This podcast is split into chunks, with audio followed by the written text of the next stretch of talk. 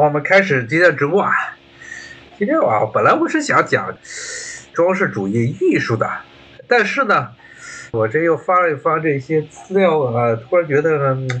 再结合现在的这些情况，我来跟大家把这些欧洲这，因为之前几次节目啊，我们都是讲装饰主义、现代艺术和民族主义，他们之间串在一起。是怎么样形成了现在的这个二十世纪初的这种所谓现代艺术运动？然后呢，我看了看这些，我又看了看这些书啊，它真的是基本上是每一个国家啊，英国呀，这德国呀，啊，它都有非常非常非常浓厚的民族主义和这个艺术混在一起的这么一个情况。那之前说了啊，这个。整个这二十世纪初、十九世纪末、二十世纪初的这一场以民族主义为大旗的这种装饰主义运动的先河啊，是英国啊，英国的这个艺术与工艺运动。我觉得啊，既然一直在讲民族主义，咱们就把这欧洲啊，整个这个各个国家，它这个什么民族主义都给大家捋一遍，大家看看啊，这欧洲这些国家，那他们这些民族是怎么形成的？呃，我们先从最简单的啊，可能很多人也都知道的这英国讲起，英国。他这个所谓的这个不列颠不不列塔尼亚啊，这个 Britania 或者在之前的所谓的英格兰，将它作为这么一个民族的象征，这是什么时候开始的？呃，这基本上是从亨利八世时代，也就是都铎王朝，十六世纪左右，这个时候才开始的。为什么从十六世纪开始，特别亨利八世啊，老强调所谓英格兰是一个帝国，然后他亨利八世时代啊，还搞了很多的。才当时的英国开始的建设自己的海军，最早的一些英国皇家海军的一些军事传统啊，都可以追溯到这个亨利八世都铎王朝时代。那个时候开始了，这英国的有一些这个给国王拍马屁的那些文人、走狗文人，就开始说啊，说英国是一个帝国，说这个帝国。这个其实啊，它这个所谓的帝国这个含义啊，并不是说英国是一个幅员辽阔的国家啊，是一个什么像英格兰啊，当时还没有苏格兰，苏格兰和英格兰还没有合并呢。那个时候的这英国就是现在的英格兰这么一小撮地方，它当然不可能跟什么罗马帝国呀、什么波斯帝国呀、阿拉伯帝国呀，包括啊中国这边啊相提并论。他所谓的这个帝国的概念啊，更多的是说啊，他把这些所有所有这个所谓有昂格鲁萨克斯这种共识的传统的这些人，说都弄到一块儿了。我们这是由一个原来的这么一个，主要是封建制啊，地方的这些一堆的小伯爵、小男爵跟国王吵架。慢慢的，经过都铎王朝的一系列的这个中央集权的政策啊，到了亨利八世的时候啊，将这国王大权掌握在手中，说这个时候就形成了所谓的这以国王啊为代表，然后统治下的一个打着引号的帝国。他这帝国其实就相当于啊所谓的民族主义，可以说啊与后来十九世纪这种民族主义国家有点类似啊，更多的是强调一个民族啊是一个帝国。但是我们要知道一点啊，就即单单是英格兰这个地方，它其实将这个英格兰当做是英格兰人的英格兰啊，或者英格兰人帝国啊，这个说法本身就有很大的问题。英格兰，它其实再细分还能分出很多啊，比如说英格兰的西部地区那是威尔士啊，到现在为止啊，这个讲讲威尔士语的人并不多了。由于这个英国英国啊，在过去这很长一段时间内的这种昂格鲁萨克森化的统治啊，但是在但是呢，在历史上以及到今天，我们都要知道一点，这威尔士语跟英语是毫不搭嘎的两个语言啊。威尔士语它的亲戚是这爱尔兰语，爱尔兰的盖尔语，或者呢苏格兰高地的啊盖尔语啊，也就是凯尔特语的一种。是当时在罗马帝国崩溃之后，大量的这些昂格鲁萨克森人这一帮人从这个欧洲大陆来到了不列颠海岛上之后，把当地的那些原住民、那些凯尔特人给驱逐到了呃西部海威尔士的山区里头去。然后呢，由于呢是山地，所以呢他们这些威尔士的这些凯尔特人抵抗英国的入侵，抵抗了一段时间，但是慢慢的还是被英国啊，他慢慢的把这些一个一个城堡啊都给吞掉了。类似的例子还有这康沃尔啊，康沃尔的这个文化传统就保留的比威尔士还要糟糕。威尔士啊，在历史上由于它的地方啊是一个矿区。采矿，什么卡蒂夫啊，在北边还有很多的这矿区。那个地区啊，在了工业革命的之后啊，还有一些的经济的重新的转好。而康沃尔啊，基本上就是农村。康沃尔在哪呢？就是英国，英国的西南角，呃，最小的这角的那个半岛，叫做康沃尔。就是像现在这个七十年太子查尔斯王储，他老婆不能叫王妃了，他甚至没有给他这个威尔士王妃的这个头衔。他的也，但是他的正式头衔是康沃尔，康沃尔公爵夫人。这康沃尔就是，其实康沃尔就是英格兰最西南角的那个小地儿，那个地方的土著的语言，原住民的语言和威尔士语有些相近的地方啊，它不是同一个语言，但是有很多相近的地方，也是属于凯尔特语的一种，它与这个英国的英格兰的这些盎格鲁撒克森语是不一样的。所以呢，这再你要再往下分的话，那就更加复杂了。因为，即便是英语，在这个英国南部的英语和英国北部的英语，比如说英国南部以伦敦这边萨福克这一带为主的这种英语，和北部啊约克啊约克就北英格兰北边地区那边的文化呀语言也有些不一样的地方。更何况，约克在很长，在英国这后期的封建时代，中世纪封建时代，很长一段时间内都是一个独立性非常强的地区啊。它是北部重镇约克，现在约克这个城市已经衰落了。那它代表的是以前古代的时候，因为英格兰它南北之间的这种差异。英国，比如说英国现在的基督教会啊，圣公会，它就只有两个大主教区，一个是坎特伯雷大主教区，一个是约克大主教区。而这个约克大主教区啊，它的总座就是在约克城。约克城在历史上，刚才说这个地位有点像什么呀？就有点像这个明朝时候的朱元璋时代的北京啊，当时叫北平。因为它是属于北方的重镇啊，可以说是与匹克人，也就苏格兰人交界的这个北部的军事重镇，也是北方的英格兰北方地区的这个文化中心。它历史上就跟南边不对付，经常闹出事儿，经常这个，因为光是英格兰这地方啊，基本上每一个国王上来，要不就来一场叛变，要不就来个农民起义，呃，什么都有，乱七八糟的，而且尤其是。离这个伦敦越远的地方，这叛乱的几率就越大。约克就是一个离伦敦最远的、最北边这一头啊，历史上就是一个叛乱的一个策源地。甚至有一个时候啊，甚至叛乱成功夺权了，就出现了著名的约克王朝，就是在英国历史上著名的玫瑰战争。可能大家有些人可能知道一些，就是英国和法国打完百年战争之后啊，英国国内的贵族们开始内讧。一派是兰卡斯特派，一派是这个约克派。约克公爵他代表的约克派，和这个当时掌握了掌握了伦敦啊，掌握了王权的兰卡斯特派，然后打得你死我活，最后是把兰卡斯特派给灭了，建立了一个新的王朝，叫约克王朝。那这个在历史上，英国南北啊，它的文化是有差异的，语言上方言也有很大的变化。然后，然后这个是政治上啊，经常是闹分裂，啊，这一切都是差不多到都铎时代才真正的把这个英国英格兰啊，我这边说的英国其实都指的英格兰，不包括苏格兰。英格兰这个南北之间的这种对立的关系啊，它基本上摆平了，因为这个都铎王朝它的创建者亨利都铎，也就是亨利七世，他娶了约克王朝的最后。约克王朝的这莫裔的老女人当老婆，然后都铎他本身呢，约翰都铎他本身是带有的这个兰卡斯特的血统，所以呢，所以呢，约克王朝和兰卡斯特王朝在可以说从某种意义上在都铎王朝的时候得到了合并啊，那合并之后，相当于是南北基本上关系差不多了啊，但实际上实际上内部还有很多的矛盾，然后而且。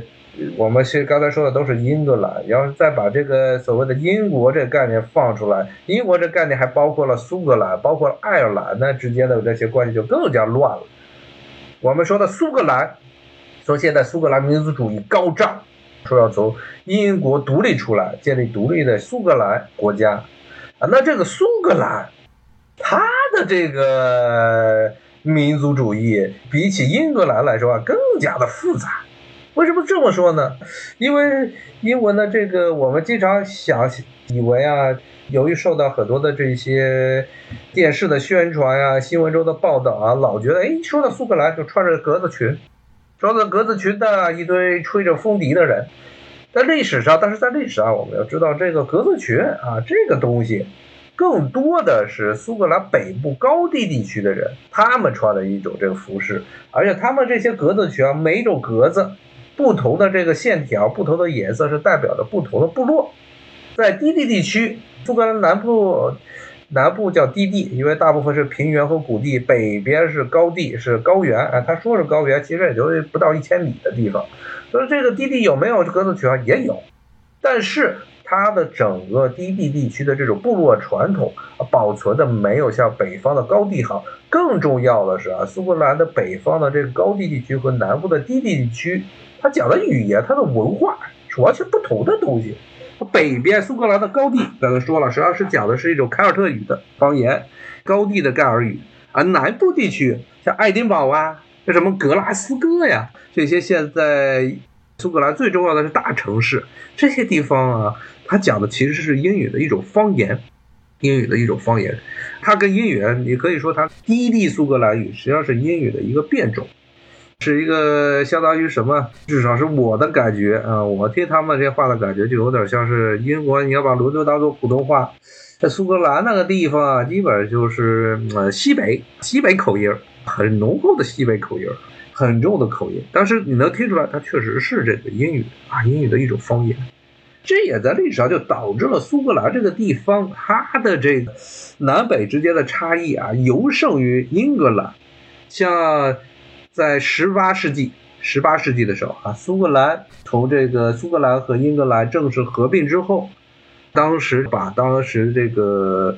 统治苏格兰和英格兰的以前的斯图亚特王朝的最后一个国王，信奉天主教的詹姆斯二世踢走了。踢走之后，踢走之后呢，其实，在苏格兰这个地方。南边的低地地区和北边的高地地区啊，对待这个詹姆斯一世以及詹姆斯二世以及他的后代的态度就非常不一样。所以呢，后来啊，后来在十八世纪的时候，这些在法国的大力的支持下，这斯图亚特王朝几次试图在苏格兰这边，特别是苏格兰的高地这边啊，掀起这个叛乱，想把这个王位啊，整个联合王国他的王位给夺回来。但是最后呢是失败了，特别是第二次，也就是所谓的他叫小王位觊觎者，小王位觊觎者是詹姆斯二世的孙子，他带兵是在苏格兰最北边的高地，在那儿登陆，他在那儿登陆，然后呢带着军队一路往南，最后呢是被英国的正规军给击溃了，这也标志着这斯图亚特王朝他企图复辟的最后一丝希望啊彻底的绝灭了。因为之后法国就不怎么管斯图亚特王朝，不支持他把失掉的这英国的王位夺回来。也是在这场战争之后，这次的小王位觊觎者他率领的苏格兰高地的这些人啊南侵英格兰没有成功之后，英国啊英国这个伦敦这边的政府就要下定决心要把整个苏格兰北部的高地地区啊进行彻彻底底的文化灭绝。文化灭绝是什么呢？就是刚才跟大家说了啊，这个苏格兰裙儿，它这些不同的式样的格子裙是代表着不同的部落。那么当时这个威斯特敏斯特啊，这个伦敦的这些议会就下令啊，要把整个要剥夺所有部落长老、部落首领他们的这个政治的权利，然后呢，把所有的部落全解散。他把这些部落啊，当时再接着跟在当时流亡的欧洲大陆上斯图亚特王朝有任何的关系，然后把所有的酋长啊权力全部都剥夺了。这个地方实现中国的说法改土归流啊，当时他这改土归流那是非常残暴的改土归流。顺便说一下，这格子裙里是不穿内裤的，苏格兰的男人外面就一条格子裙，里面是没有内裤穿的。所以呢，他们一旦坐下来的时候就比较猥琐了。正规的这个苏格兰裙，现在好像是可以穿内裤，以前是不穿内裤的。接着接着说啊，所以呢，这个其实啊，英国英国政府、伦敦政府啊，在这个苏格兰高地地区，当时的一系列的去部落化的统治啊，导致了当时整个高地地区的经济非严重的凋敝。所以，大量的这些苏格兰人啊，从这个十八世纪开始，然后到了十九世纪，开始离开苏格兰，去往新大陆。所以呢，在美国啊，苏格兰裔的这个移民的数目也是一个非常大的一头，非常大的一头啊！你看，什么很多这个苏格兰这边的人，他的名字基本都是什么麦啥啥，M.C. Mac，它实际上代表的是他的这个部落。然后呢？像最著名的啊，比如说什么麦当劳 （McDonald's），这一看这个名字，一看这就是一个苏格兰的一个部落，反正是什么 MC 打头的啊，那肯定是苏格兰裔的。那苏格兰裔在美国的啊，美国的这个白人中的占的比例比英格兰裔要高，当然最高的是爱尔兰裔，另外一个马上要说到的。啊，这苏格兰其实也是在历史上被英国折腾的很厉害，特别是苏格兰北部的高地地区啊，南部因为他们跟英格兰相对来说文化关系还比较相对来说比较接近一些，啊，闹得没有北方那么凶。但是我们要强调啊，在现当代的这个苏格兰的民族主义和历史上的这种苏格兰。高地低地互相不对付的这种这种地区主义已经不一样了啊！现在呢是等于苏格兰整个国家，他们把自己都当做一个民族，然后呢把这个自己苏格兰这个地区受到的历史上受到的这些经济上的问题，全部都看作是伦敦威斯特敏斯特这个议会搞的事情。从某种角度上也确实是，特别是一九八零年代撒切尔改革之后。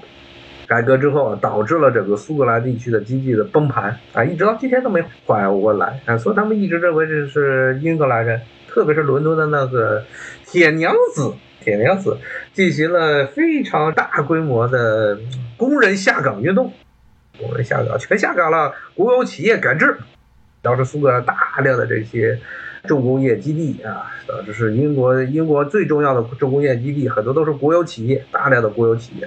英国曾经啊，一九五零年代、一九六零年代的时候，当时英国工党执政的时候，将大量当时经济效益不好的私人企业全部国有化，所以导致后来到了一九七零年代、八零年的时候，英国政府旗下有非常非常多的这些国有企业。然后到了一九八零年代，信奉新自由主义的撒切尔上来之后，把这些国有企业全部都给关门了、关停。然后呢，这个国有企业再度私有化。如果是私有化，其实很多的企业就这么就倒闭了。受到冲击最大就是苏格兰，不管你是高地的还是低地的。然后，所以这苏格兰就非常的痛恨撒切尔。这节目也讲过，这撒切尔死的时候，苏格兰的街头啊，所有的苏格兰人都上街去放放烟花。就是可能中国人对于这撒切尔他的这印象啊，觉得就是跟中国这边谈判啊，香港谈判的时候啊，这个摔了一跤，然后被迫的啊，不是被迫了啊，实际上是慑于中国的压力和中国的这种气势啊，将东方之珠啊还给了中国。但是呢，但是在英国这边啊，英国特别苏格兰人的眼中啊，撒切尔就是这么一个老巫婆。可能在英格兰眼中，他是所谓的改革先锋，改革先锋啊，铁娘子。然后，所以呢，这个是苏格兰，苏格兰等于说现在呢，由于整个地区的这种经济的这么一种，在经历过一九八零年代啊这么一场经济的波动之后，把苏格兰人，无论你是讲盖尔语的还是讲这英语的，全都团结在一起。反正我们就都觉得啊，这个伦敦这边不好，本来这个。可能中间一开始还都不对付，然后来了这么一次大的改革。本来这个北边的这些苏格兰人和南边苏格兰人现在都觉得啊，是这个伦敦的这政府不行，他们要独立出去。这是苏格兰啊，它其实是某种角度来说，当代的这苏格兰这种民族主义运动，很大程度上确实是跟这个苏格兰这个地区在历史上遭受的这些经济改革。改革的阵痛带来了某种角度上改革的阵痛啊，打着引号的阵痛，导致了这苏格兰人全部都团结在一起。好，今天咱们就先讲到这儿，咱们下回再说。谢谢大家，咱们下回再讲，拜拜，谢谢。